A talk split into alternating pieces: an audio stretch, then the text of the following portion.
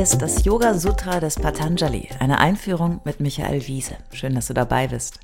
Dieser Podcast ist ein Angebot von Yogaya in Leverkusen. Komm mal gucken, yogaya.de.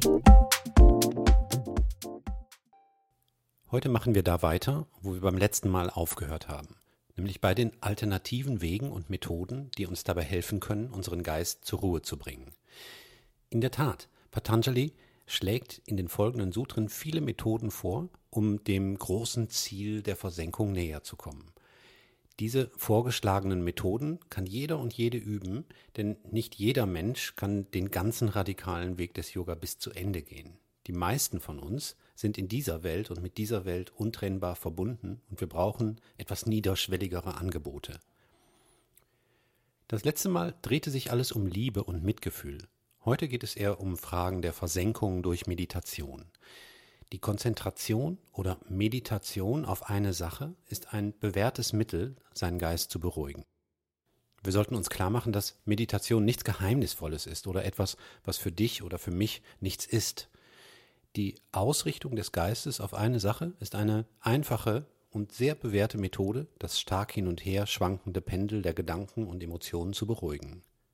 Yoga Sutra 134 Prachadara Vitaranam Byamva Pranasya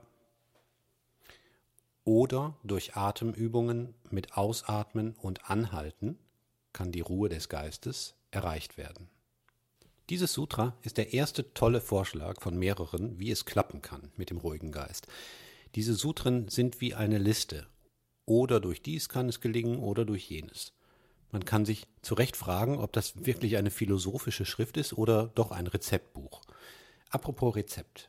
Als ich dieses und folgende Sutren zum ersten Mal gelesen habe, vor vielen Jahren, habe ich irgendwie an ein Restaurant gedacht.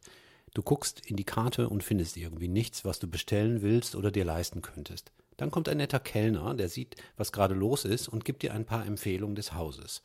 Oder sie versuchen es mit der Polenta mit Pfifferlingen oder mit den Tagliatelle in Weißweinsoße oder mit dem Fenchelrisotto mit kandierten Granatapfelkernen. Dazu kann ich Ihnen ein Glas von dem Trollinger empfehlen oder einen leckeren Grauburgunder. Und schon gelingt die Bestellung. Übrigens würde ich mich in dem Fall für das Risotto entscheiden. Ich hoffe, du hast gerade keinen Hunger, ähm, sonst bist du nämlich schon reingetappt in die Falle. Dein Geist, dein Chitta steckt gerade voll in den Vrittis, den Geistbewegungen und versucht mitzuwählen, zu bewerten und zu vergleichen. Ihr erinnert euch? Yoga Chitta Vritti Niroda, das zur Ruhe kommen des Geistes. Das ist Yoga.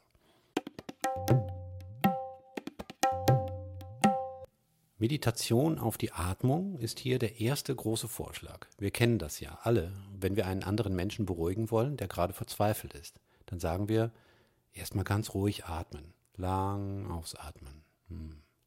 Unsere Atmung ist ja eigentlich ein Wunder.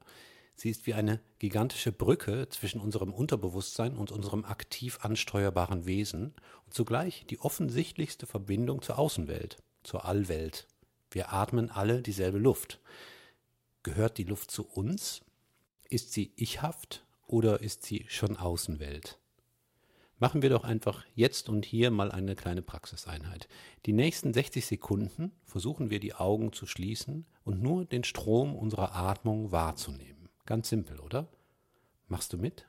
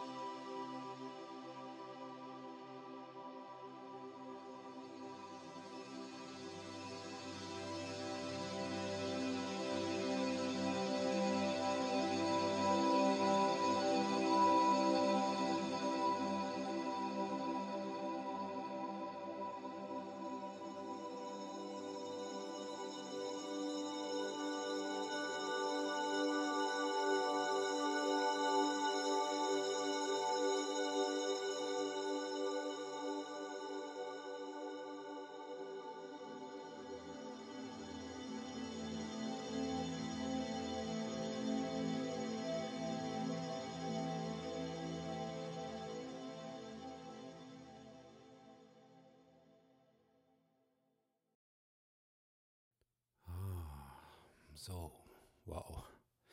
Hast du durchgehalten? Ganz schön intensiv, oder? Das war nur eine Minute. Was würde wohl passieren, wenn du das eine Viertelstunde übst oder eine Stunde? Was wir da machen, ist die Verbindung vom Ich, vom wahrnehmenden Bewusstsein zum vermeintlichen Nicht-Ich zu studieren. Im Yoga wird dieser Prozess oft als Darshana, als Schau bezeichnet. Der Schauende bin ich mit meinem Bewusstsein. Und ich versuche über Übung und Loslassen immer klarer zu verstehen, wie ich mit der Welt verwoben bin. Die Beobachtung der eigenen Atmung ist ein gutes und mächtiges Werkzeug, um dieses Terrain zu erkunden. Denn einerseits ist sie uns ja sehr vertraut. Das ist ja meine Luft, die ich atme, oder?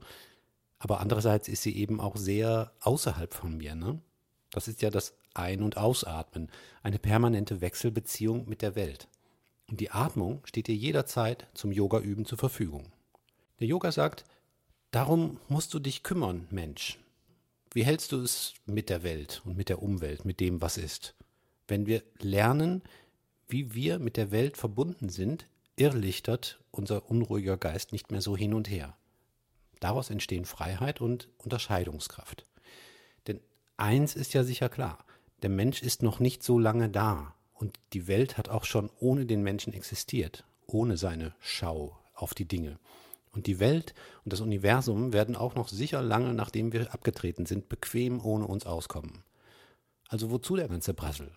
Am Ende sind wir doch auf uns selbst zurückgeworfen. Da ist, da ist keiner, der uns rettet. Da ist niemand, der uns Sinn gibt. Es gibt keinen Sinn. Es gibt nur das So-Sein, das wir mit dem Mittel der Meditation ergründen können. Das ist Yoga.